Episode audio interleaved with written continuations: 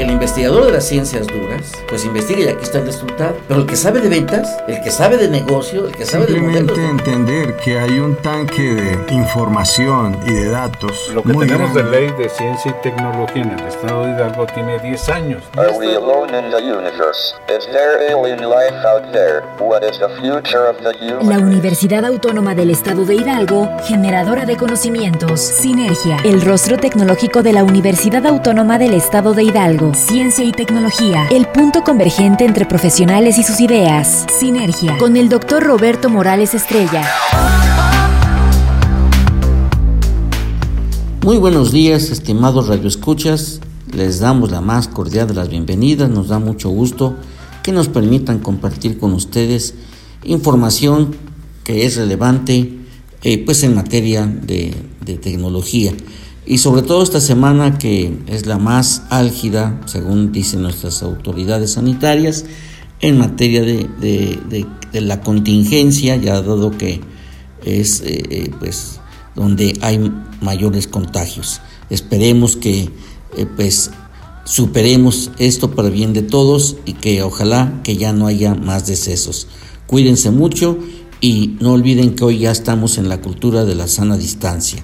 Pues bien, quiero comentarles a ustedes algo muy pues interesante que las grandes revoluciones que han cambiado el paradigma, los paradigmas de la humanidad en sí, pues a partir de la revolución cognitiva, Homo sapiens, que esto hace muchos millones de años, eh, pues obviamente marcó una diferencia en los seres humanos y dejaron de ser parte de la cadena trófica para ponerse en la punta de la cadena trófica. Eh, y desarrolló fundamentalmente sus capacidades tecnológicas, es decir, instrumentos para defenderse eh, de, la, pues de la depredación, de ser, de ser alimento de otras especies mayores, con mayor capacidad, más grandes, más altas, que volaban con venenos, con garras, etc. Entonces desarrollaron estrategias como las trampas y instrumentos de, diversa índole para hacer de la casa una de las actividades para hacerse llegar alimentos. La segunda revolución fue, pues obviamente, la agricultura que marcó toda una pauta. Pero fíjense ustedes que más adelante, eh, por ejemplo, ya en en el año 1300, que fue la pandemia también de la peste, pues en aquel entonces no se conocían todavía la existencia de la microbiología, del mundo micro que había, ¿no? Y pues no sabíamos que buena parte de nuestro organismo, o sea, pues eh, tenemos nosotros, somos portadores en nuestro interior de miles de millones de organismos unicelulares y no solo como polizontes, sino que son en algunas ocasiones nuestros mejores amigos o bien nuestros enemigos más mortíferos. Eh, y obviamente que pues eh, algunos de estos microorganismos, como son los virus y las bacterias, eh, pues son los que ayudan a digerir nuestra comida y limpian nuestro tubo digestivo, mientras que otros causan enfermedades y epidemias.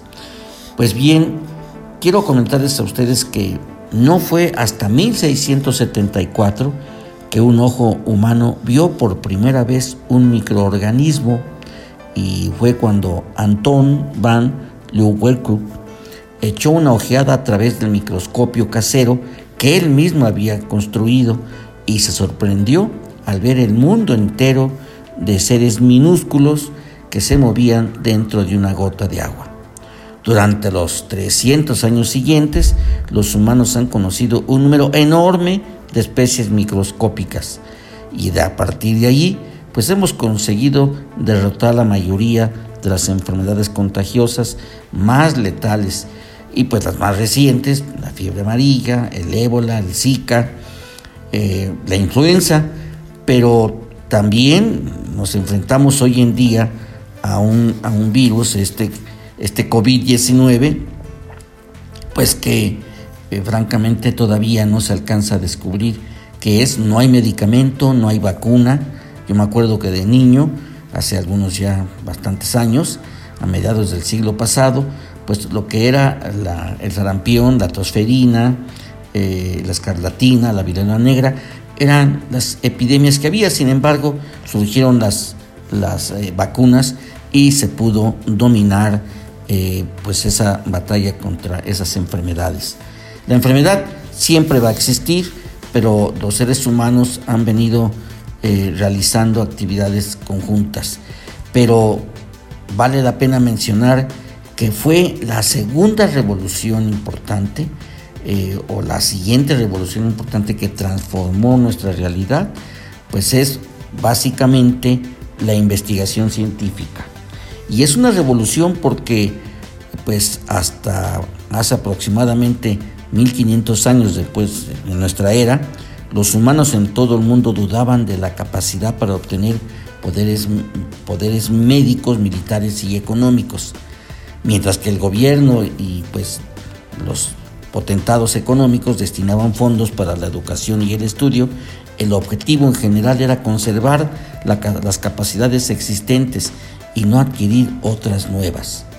Es decir, el típico gobernante pues daba dinero a, sacerdotes, a los filósofos, a los poetas, con esperanza de que legitimaran su gobierno y mantuvieran el orden social. No esperaban descubrir nuevos medicamentos e inventaban nuevas armas o estimulaban el crecimiento económico. Pero hoy en día, hoy lo que tenemos, ¿qué estamos viviendo a nivel mundial?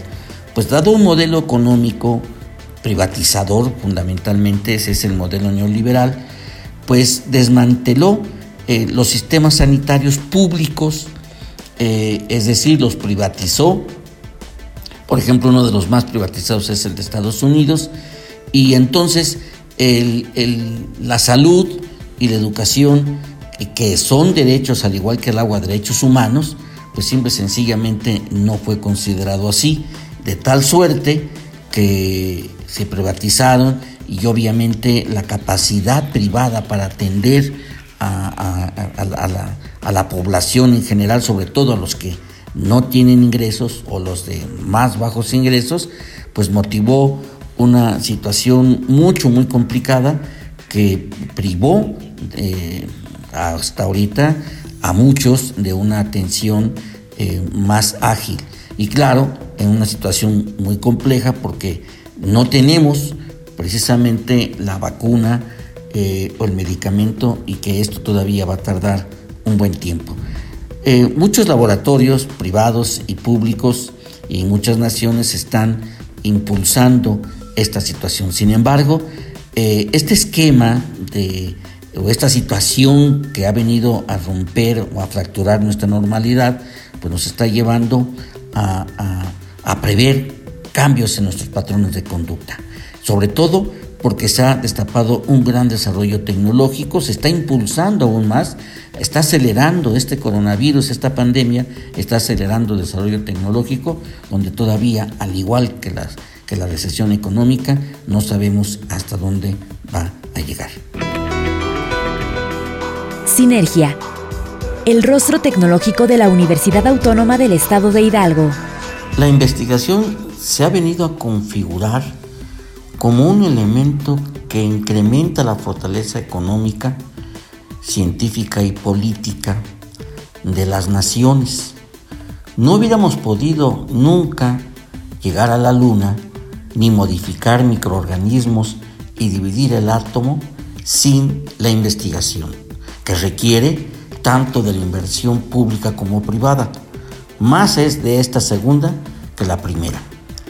Pero esta revolución científica tecnológica nos ha llevado precisamente a considerar que es una revolución, una revolución de la ignorancia, es decir, el descubrimiento o los descubrimientos pusieron en marcha la revolución científica fue el descubrimiento que los humanos no saben todas las respuestas a sus preguntas más importantes. De ahí el gran salto también que hubo fue precisamente que a mediados del siglo pasado, respuestas a los planteamientos de ciencia nueva o de la metamorfosis de la ciencia moderna, tal como analizan autores como Prigioni y Stengers, y como expresión de la nueva alianza científica, entre filosofía de la ciencia y la filosofía de la tecnología, cuyos principales analistas y autores han sido Echeverría y Miguel Quintanilla. Pero esto nos lleva precisamente a considerar la parte importante de la tecnología y su vinculación inter y transdisciplinaria. El comienzo, a comienzos del siglo XXI trae consigo un nuevo proceso de convergencia tecnológica que afecta principalmente a la nanotecnología, la biotecnología, las tecnologías de información y las ciencias cognitivas.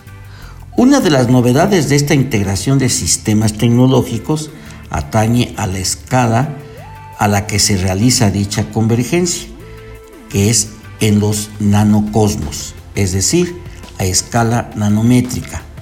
El sistema tecnológico que se, se integró fue el sistema NBIC, que es Nano, Bio, Info y Cogno. No solo será microcósmico, sino nanocósmico, eh, pero que sin lugar a dudas que la invención de los microscopios de efecto túnel fueron los principales que impulsaron las fuerzas atómicas que mejoraron la capacidad perceptiva humana y permitieron representar los fenómenos que tienen lugar a escala nanométrica, así como operar en las pequeñas partículas alterando la estructura de los átomos, las moléculas, el ADN y las células mediante ingeniería en materiales y en los nanocosmos.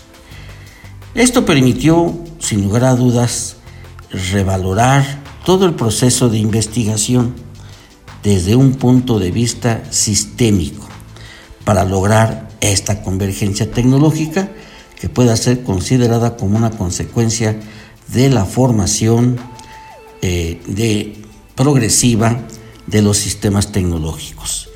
Y yo creo que la parte importante de esta situación fue que, por ejemplo, Miguel Quintanilla sentó las bases de esa concepción sistémica de las tecnologías, según la cual forman sistemas tecnológicos en lugar de funcionar aisladamente.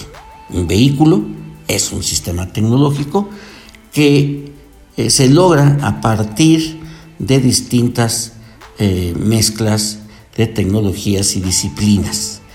Ahora bien, esto nos lleva precisamente a la percepción de que el panorama de la ciencia y de sus procesos de investigación fueron los que están transformando las sociedades y, sin lugar a dudas, que se vinculan a los procesos económicos y políticos.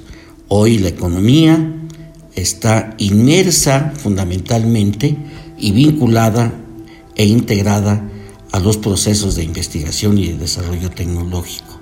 Negarlo significa no darse cuenta de la importancia que esto tiene, por lo que la convergencia de ciencias y tecnologías representan un nuevo papel en la sociedad actual, en donde el objetivo principal es lograr la transferencia del conocimiento científico para generar innovación para la misma sociedad, como nueva forma de entender la función de aquella que como creadoras de riqueza y del desarrollo económico en el sistema social.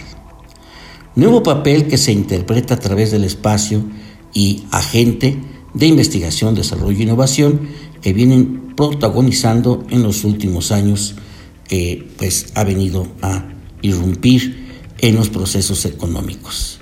En este sentido, la unidad de la ciencia ya considerada, pues fundamentalmente en los trabajos y ensayos, la evolución de la complejidad y las leyes de la naturaleza, el caos, del caos al orden y sobre la nueva alianza de la ciencia, es una perspectiva convergente que ha sido explicada por la ciencia de la naturaleza en la base científica unitaria que representa la investigación sobre partículas y moléculas. Este proceso de integración disciplinar de convergencia científica parte, como es conocido, por la recuperación del pensamiento complejo y del pensamiento hegeliano sobre la función de una nueva filosofía de la naturaleza y por la necesidad de buscar la unidad científica entre teoría y práctica, abordando sistemáticamente los enfoques ontológicos, epistemológicos y axiológicos de la actividad científica que se viene llevando a cabo en nuestra sociedad actual. Sí, son muchos los recursos que tenemos en materia de ciencia, tecnología e innovación, pero todavía no suficientes para poder eh, definir y cómo atacar al coronavirus que ha impactado enormemente a todo el mundo en esta pandemia. Distintos puntos de vista, un solo objetivo, sinergia. La lucha por superar la pandemia se ha centrado fundamentalmente en la contingencia, en detener, en detener el contagio a través del aislamiento social. Sin embargo, también es cierto que se ha recurrido a la tecnología como la única, eh, el único camino, la única ruta que nos puede sacar adelante de las, eh, más, las enfermedades más adelante. Efectivamente, se ha presionado el botón de avance rápido de la tecnología y muchas tendencias tecnológicas ya estaban en su lugar. El trabajo remoto, el aprendizaje remoto, el Big Data del monitoreo del virus, las tecnologías que tal vez solo eran familiares para una comunidad tecnológica marginal, ahora están entrando en el centro del escenario y como suele ser el caso con las respuestas en tiempo de guerra, es probable que estos cambios estén aquí para quedarse.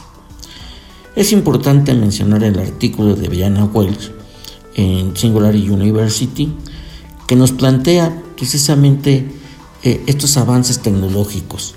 Por ejemplo, en lo que se refiere a la comunicación móvil y socialización a través de la realidad virtual. Actualmente estamos en el epicentro del mayor experimento de trabajo remoto de la historia, sin mencionar el aprendizaje remoto, claro. Las herramientas que nos permiten comunicarnos y colaborar digitalmente, pues están Slack, Zoom, Dropbox, Meet de Google y un trabajo remoto sin precedentes. Veamos en la parte desde la perspectiva del mercado. La videoconferencia Zoom eh, pues tiene una aplicación que se descargó 343 mil veces en un solo día y creció de una oferta inicial de 9 mil millones hace un año a un pico en marzo de una capitalización de mercado de 44 mil millones. Vaya que hubo avance. Todavía hay fallas terminales en la comunicación digital 2D. La realidad virtual ofrece una alternativa convincente a las videollamadas, permitiendo que las personas sientan que están en el mismo espacio juntas. Una clara victoria de este para este medio ambiente y un uso mucho mejor y más eficiente del tiempo. Si bien la realidad virtual hasta ahora ha tenido dificultades para convertirse en la corriente principal, debido a las barreras de costos de los auriculares y las idiosincrasias técnicas asociadas con los diseños virtuales, se espera que se vea un énfasis renovado en los programas de realidad virtual para ayudar con todo desde la socialización hasta el apoyo a la salud mental. Ah, pero también la 5G ya está moviéndose, está impulsándose por este mundo pues eh, eh, digitalizado cada vez más en una intensidad que nuestra vida cotidiana, nuestra normalidad se ha venido transformando hacia una, hacia una dinámica más virtualizada, más digitalizada. Suponiendo que nos dirigimos a un aumento del mercado en el trabajo remoto, de Internet de alta velocidad y estable, será un requisito previo. Es decir, necesitamos mejorar el servicio de Internet tanto en las escuelas como en los negocios en nuestro país y sobre todo ampliar la cobertura. China ya está aprovechando la 5G para aplicaciones de salud y para monitorear la propagación del coronavirus. A pesar de la teoría de la conspiración de que tiene consecuencias para la salud las redes 5G, eh, que resulta irónico, pero el COVID-19 destaca la demanda potencial de la telemedicina, videoconferencia y mundos de realidad virtual que requerían una escala de 5G y una actualización del Internet. El Internet, que ha venido evolucionando ah, de una manera exponencial, está planeando un protocolo de Internet más sofisticado. sobre todo China, que está impulsando ya reinventando la experiencia de Internet a través de la creación de, un nuevo, de una nueva IP, reemplazando la anacrónica TCP, IP con la que todos estamos familiarizados. Los datos. La recolección de datos a través de los medios pues, es cada vez más intensa. Hoy se ha dicho que los datos son el nuevo petróleo en la economía digital actual, pero eso se puede estar subestimando el impacto de los datos. En un ejemplo relevante, la plataforma de inteligencia artificial de monitoreo de salud con sede en Toronto, eh, tanto la Organización Mundial de Salud como otros centros de eh, médicos han advertido sobre la propagación del COVID eh, a principios de enero, nueve días antes de que la Organización Mundial de la Salud emitiera un comunicado. Luego se predijo correctamente el camino de transmisión a través de varias ciudades. Del mismo modo, los investigadores de la Escuela de Medicina de Harvard están utilizando datos generados por los ciudadanos para monitorear el progreso del COVID-19 mediante la extracción de publicaciones en las redes sociales y el procesamiento del lenguaje natural para buscar menciones de los síntomas conocidos. Para explorar la posibilidad de aprovechar los datos de ubicación y movimientos de los teléfonos inteligentes de los estadounidenses para obtener una ventaja sobre coronavirus. Es posible que las noticias no sean bien recibidas por los estadounidenses que defienden la privacidad, pero en China, donde la privacidad es apenas una palabra en la lengua vernácula común, estas tácticas lograron casi cero el crecimiento exponencial del virus, por lo que Occidente está comenzando a escuchar. ¿Qué quiere decir esto? Pues que las culturas oriental y occidental tienen una gran diferencia en los países orientales la mentalidad es dictatorial y ahí se obedece. En México no logramos, pese a las grandes campañas o la intensidad de las campañas de quedes en casa, todavía hay mucha gente afuera, más allá de la que tiene, de la que está obligada a salir, eh, pues tanto para salvar la vida como son todo el personal del sistema salud, a, riesgo de su seguridad como aquellos que tienen que buscarse la vida. Pero bueno, esto plantea precisamente eh, ese cambio cultural que de alguna manera se tiene que homologar en todas las naciones. Dadas las teorías de eh, confabulación, de conspiración, eh, que van desde que si el coronavirus es un arma biológica extranjera, o que la cocaína puede proteger a la gente del coronavirus o que el alcohol también puede ayudar, pues eso no ha traído más que mitos desastrosos. Eh, lo que se está haciendo actualmente, los gigantes de las redes sociales están haciendo intentos para desinfectar sus plataformas. Por ejemplo, Twitter pues eh, señala eh, voces autorizadas únicamente con respecto al coronavirus, emitiendo una, marca de verificación para las fuentes ya verificadas. La integridad de los datos parece estar finalmente de moda, donde la ciencia y los hechos podrían ser más valiosos que los titulares de cebo y los dólares publicitarios. Se predice que se verá un aumento en los enfoques más sofisticados para la verificación de los datos, lo que indica una preferencia para la gestión de registros en tiempo real sobre cajas de jabón democráticas. Esto es, se está atacando desde las tecnológicas a los fake news. Blockchain ofrece una única fuente de verdad con procedencia de datos verificada, destacando hilos de información errónea y charlatanes por igual. Un nuevo consorcio que incluye a IBM, Oracle y a la Organización Mundial de la Salud están colaborando en un centro de datos abierto llamado MiPasa, que utilizará la tecnología blockchain para verificar la veracidad de los datos relacionados con la pandemia de coronavirus. Será, se puede decir, la primera autopista de la información validada por las autoridades clave y disponible públicamente, con la esperanza de reducir la difusión de información falsa e incluso peligrosa y mitos que solo son sesgos, no solo con el coronavirus, sino intencionalmente desde la perspectiva económica y política. Eh, Yuval Harari planteó un futuro distópico en un artículo publicado por Financial Times, en el que un gobierno hipotético exige a cada ciudadano que use un bracelete biométrico que controle la temperatura corporal y la frecuencia cardíaca a las 24 horas del día. Algo así como la película de omnisciencia, omnisciente, que por cada ser humano había en una ciudad un dron que lo andaba vigilando las 24 horas del día para que no fuera víctima ni victimario de eh, violaciones eh, a, a las leyes y normas que existían en esa ciudad. Sin lugar a dudas, esta imagen luminosa del futuro, pero tiene posibles implicaciones positivas. Aprovechando los biosensores, la startup tecnológica Medopad ha podido proporcionar a los médicos una plataforma remota de monitoreo de pacientes para observar virtualmente a pacientes enfermos y en riesgo, brindando información para señalar a los pacientes con síntomas que empeoran.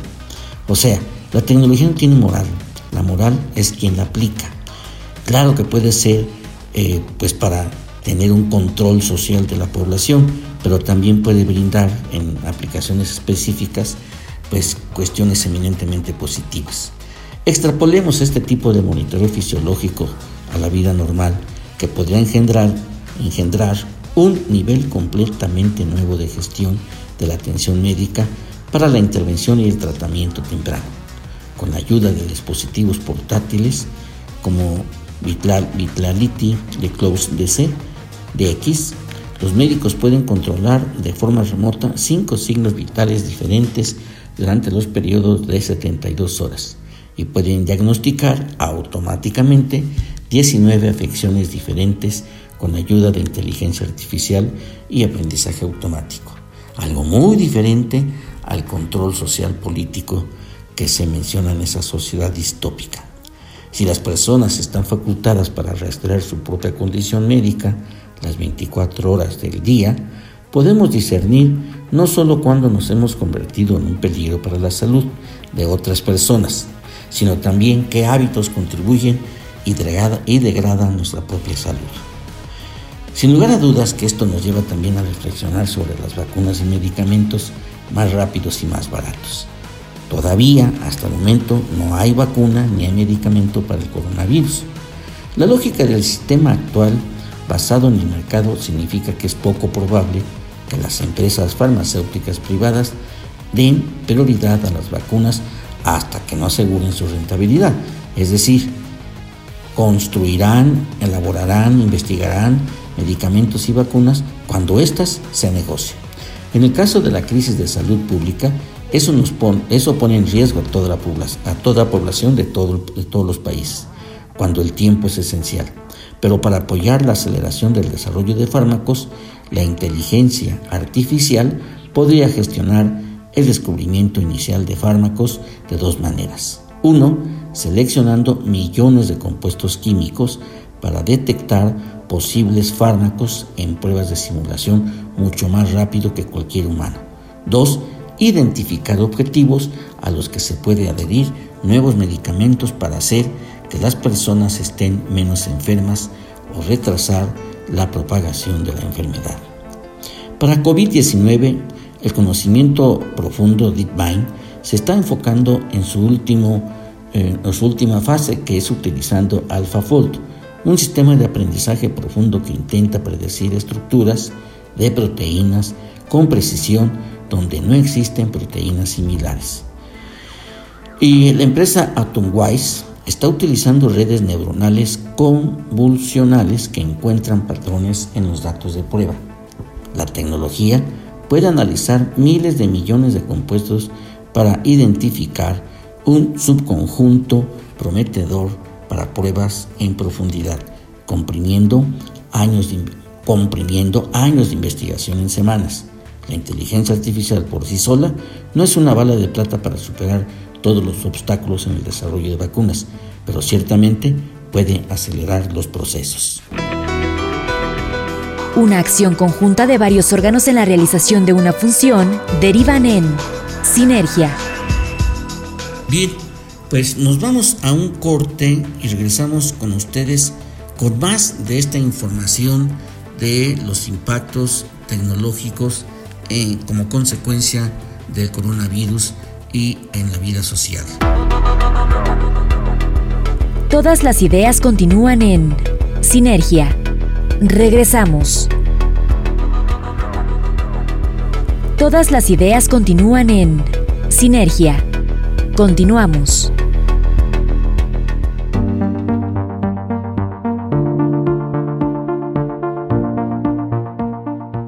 Regresamos nuevamente con ustedes para eh, continuar con esta información, compartirles esta información que es la pandemia desde la perspectiva eh, tecnológica y que hoy pues eh, tiene un alto impacto en la sociedad, en la convivencia y sobre todo que en un proceso de aprendizaje social en el que hemos entrado.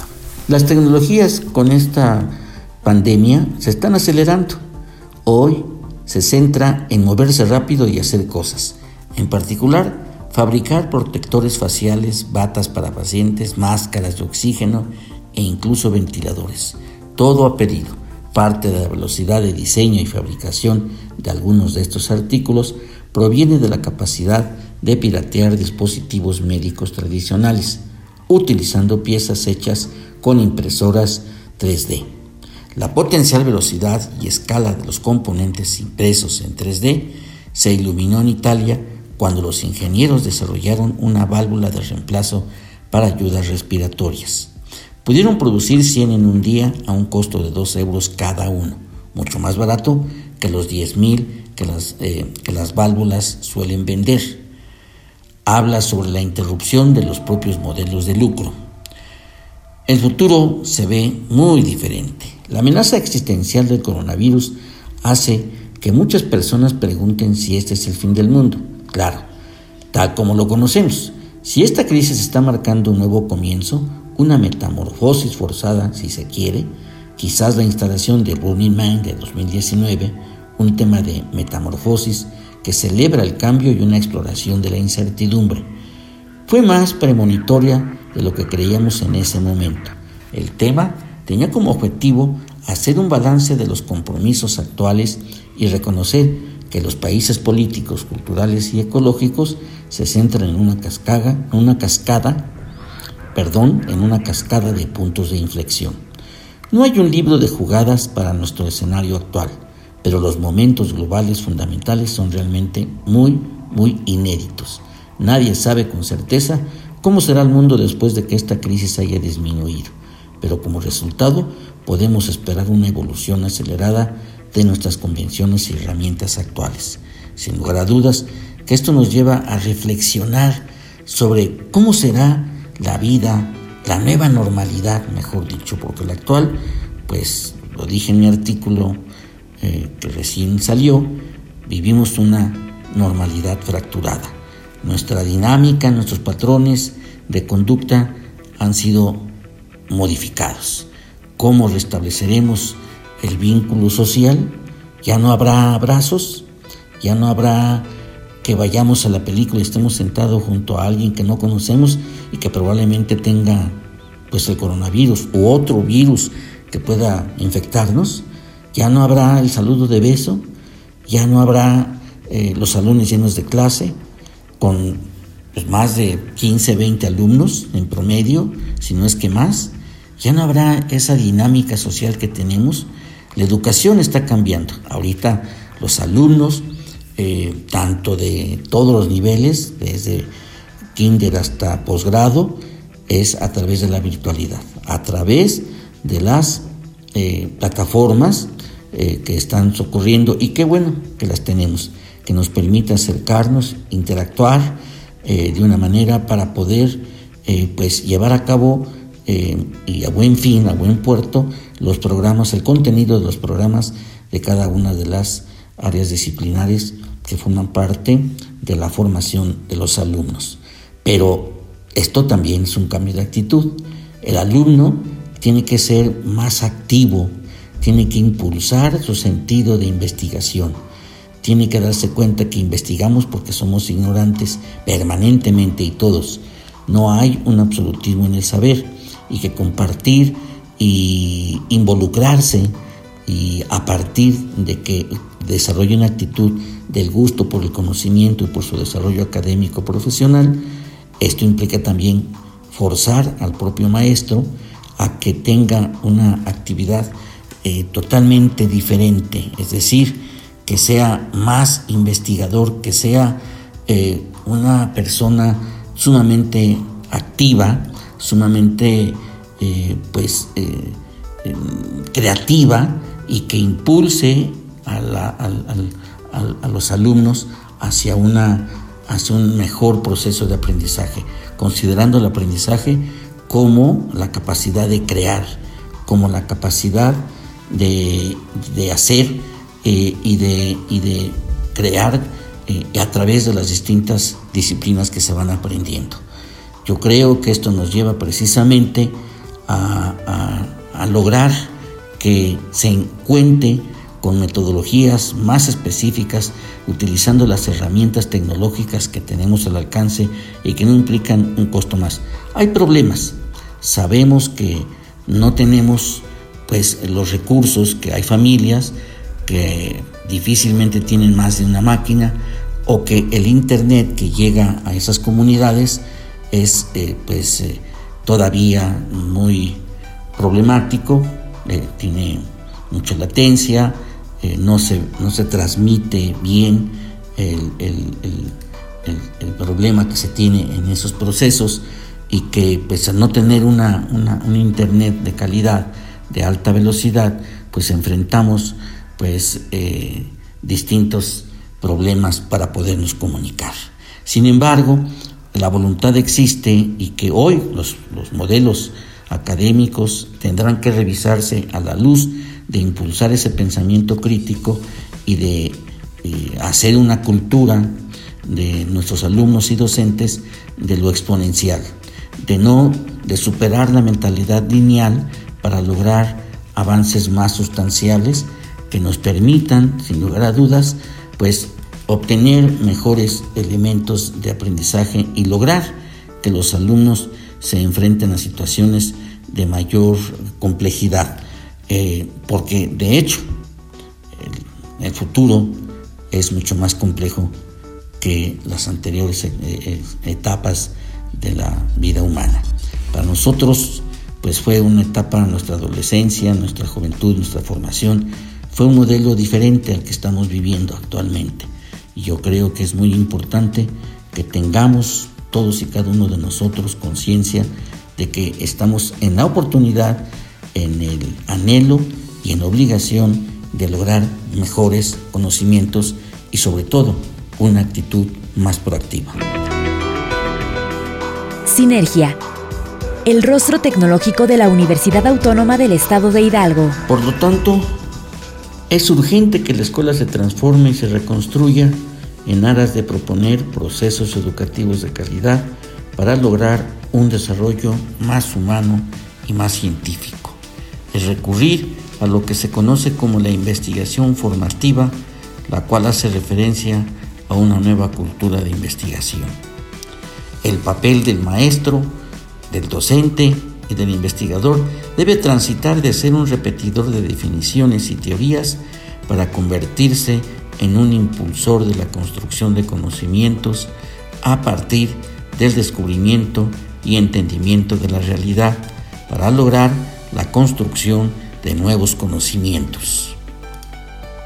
El proceso es aprender a crear y a sentir para descubrir y construir aplicando el reconocer, el interpretar, el comprender y analizar para crear nuevos conocimientos y con ellos transformar las dificultades y las contingencias en oportunidades de una mejor vida. Esto es, convertir lo inesperado en una ventaja y la incertidumbre en una oportunidad.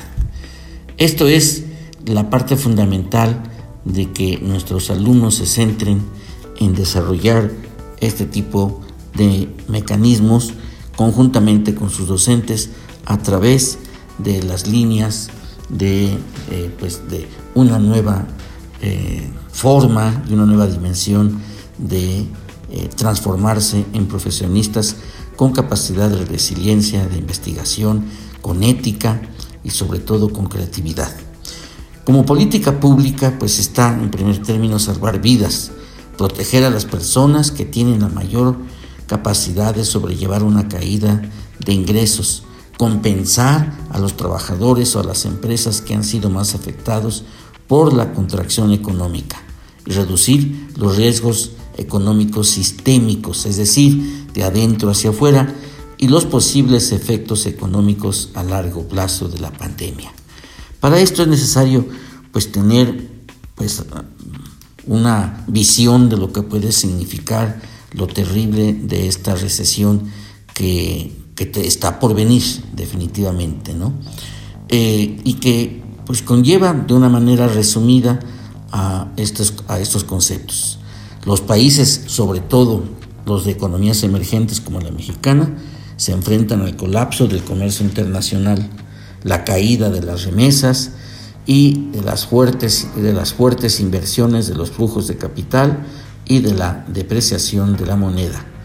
Solo las políticas con creatividad y fundamentadas en, en apoyo a los a las áreas más necesitadas, a la población más necesitada, más vulnerable, conjuntamente con una política de investigación y desarrollo tecnológico, son las que podrán impulsar o amortiguar, eh, amortiguar y impulsar un desarrollo económico.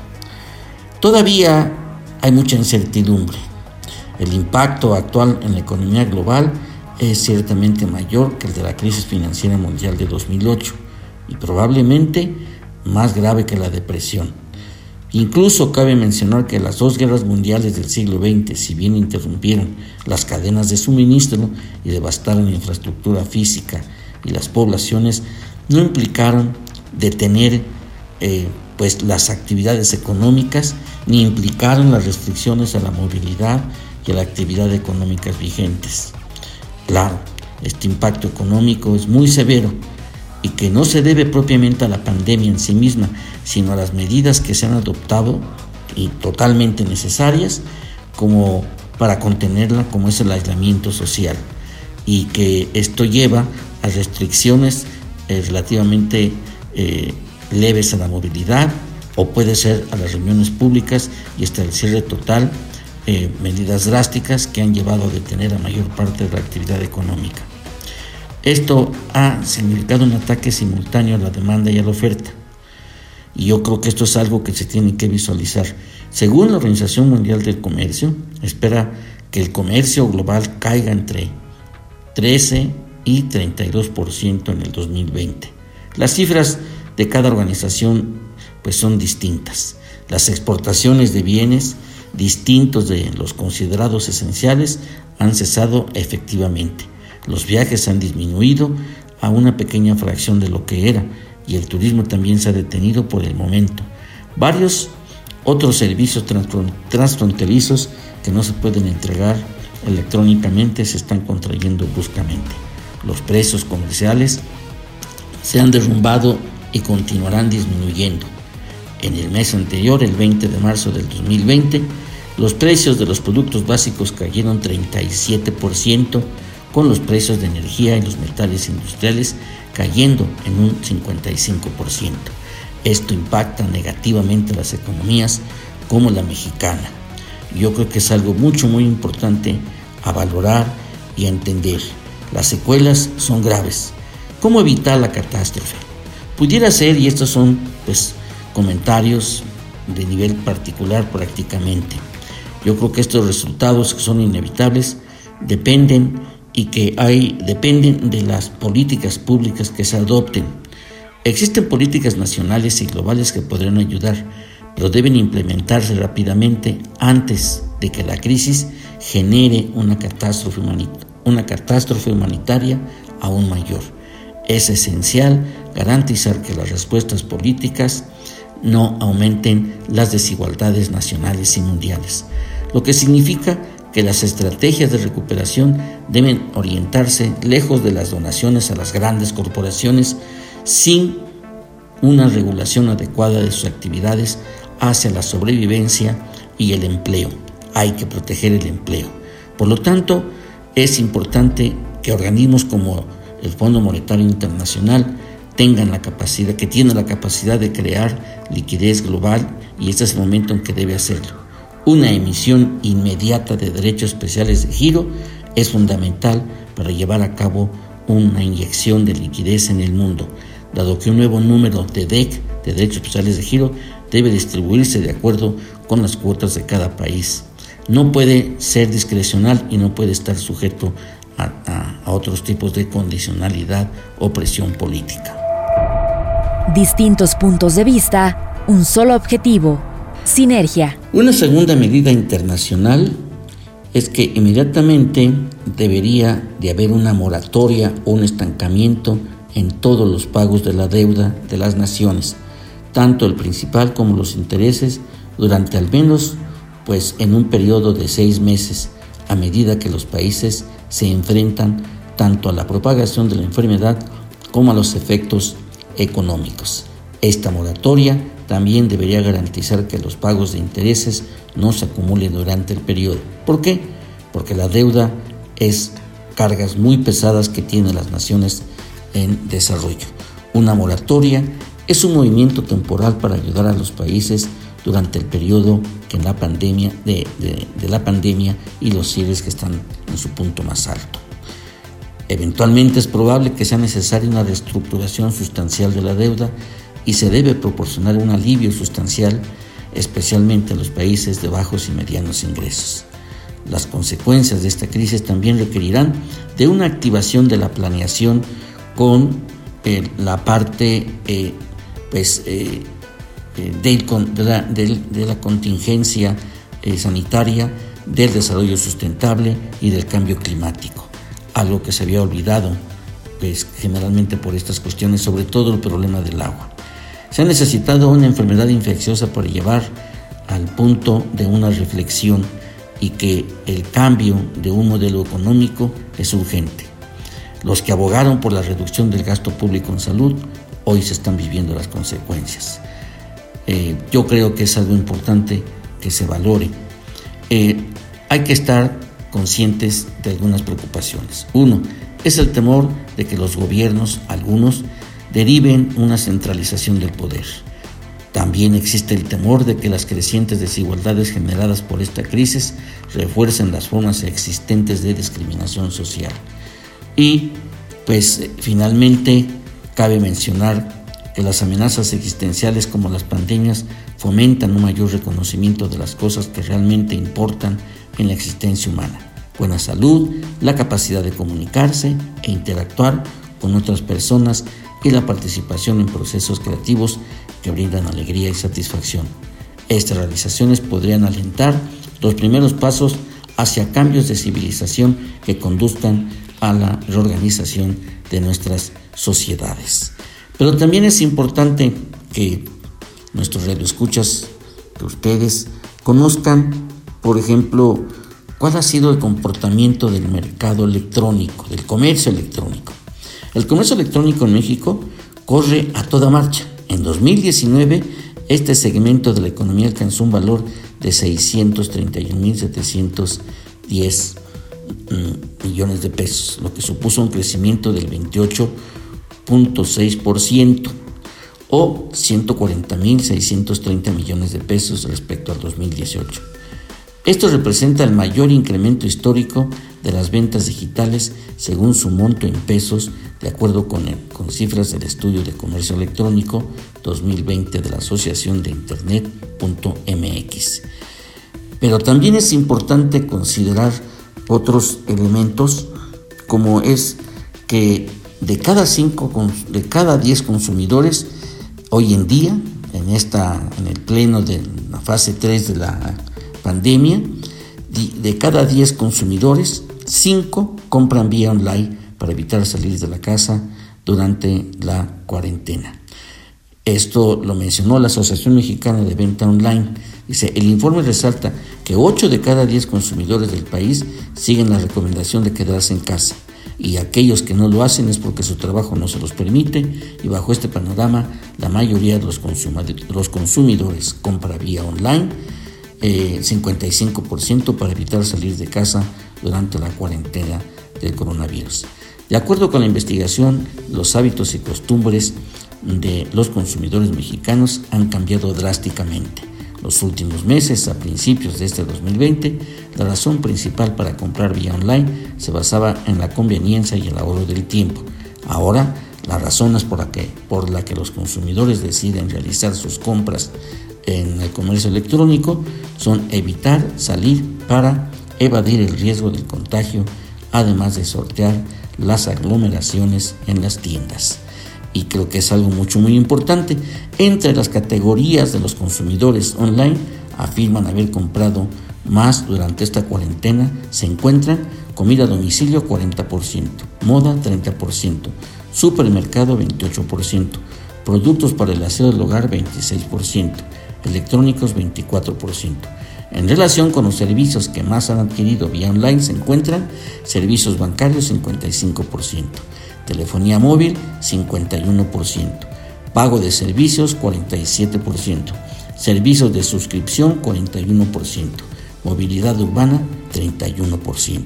Sin lugar a dudas que esto nos deja pues obviamente mucho que pensar en los cambios que se vienen más adelante. Y obviamente de tiendas departamentales a mercados o supermercados online. La crisis del coronavirus ha logrado impulsar a grados insospechados el comercio electrónico en México y el mundo. Tras la necesidad de quedarse en casa, miles de personas se encuentran ante el reto de comprar la despensa desde casa, por lo que muchos han recurrido a los supermercados online en México para adquirir los productos básicos sin romper la cuarentena. Y así es como tenemos que Walmart Online, eh, que tiene más de 4.5 millones de usuarios a nivel mundial, siguen incrementándose sobre todo en esta época de la cuarentena. Superama Online, pues también es parte de la familia Walmart y ha tenido un incremento similar en el número de pedidos y del mismo modo de problemas de logística e inventario. Chedraui, tienda online, uno más entre los supermercados online en México que son más utilizados por los consumidores y durante esta cuarentena también informa a sus usuarios que es posible tener un atraso en las entregas. Hay atraso de abastecimiento. Es ahí donde se rompen las cadenas de valor y Soriana Online. Algo diferente ha sucedido en esta cadena que informa que debido a la situación generada por el coronavirus en el país, ha decidido limitar el número de unidades que se pueden vender por cliente en ciertos artículos. Bueno, esto nos deja mucho que pensar. Una acción conjunta de varios órganos en la realización de una función derivan en sinergia. Pues bien, esta es una información mucho, muy importante a tomar en cuenta, el impacto que tiene en el desarrollo tecnológico y la, pues, la trayectoria o el mapa de ruta que se está siguiendo tanto desde la parte tecnológica como de lo social de una sociedad que, seguramente va a cambiar nuestros patrones de conducta a los que tradicionalmente teníamos. De alguna manera, sin, lugar a dudas, los modelos educativos, empresariales, van a cambiar seguramente. Esperemos que todos participemos y contribuyamos y aportemos para que esto sea en beneficio también de toda la sociedad. Pero sobre todo, impulsar las medidas correspondientes a que disminuya la desigualdad y que no aparezca, porque es lo que se prevé y lo que se teme, la hambruna, que sin lugar a dudas es un alto riesgo eh, desastroso para todos los países, sobre todo para las naciones eh, que estamos en vías de desarrollo o bien, como se menciona, eh, economías emergentes. Agradecemos en los controles a Betty Barrón, a nuestro productor Daniel García, a nuestra directora de radio Claudia Nomí Muñoz Arabia y a todos y cada uno de ustedes por permitirnos compartir con ustedes esta información que seguramente, seguramente les hará pensar un poquito. Esperemos que sea de su utilidad y no me resta más que enviarles un abrazo a la distancia, con la sana distancia, pero con el cariño de la intimidad de siempre reconocer su preferencia para este programa de sinergia, el rostro tecnológico de la Universidad Autónoma del Estado de Hidalgo, que es el espacio de ustedes. Hasta la próxima y Que tengan un excelente día. Gracias por escucharnos. Por hoy, las ideas se vuelven a dispersar hasta la próxima emisión de Sinergia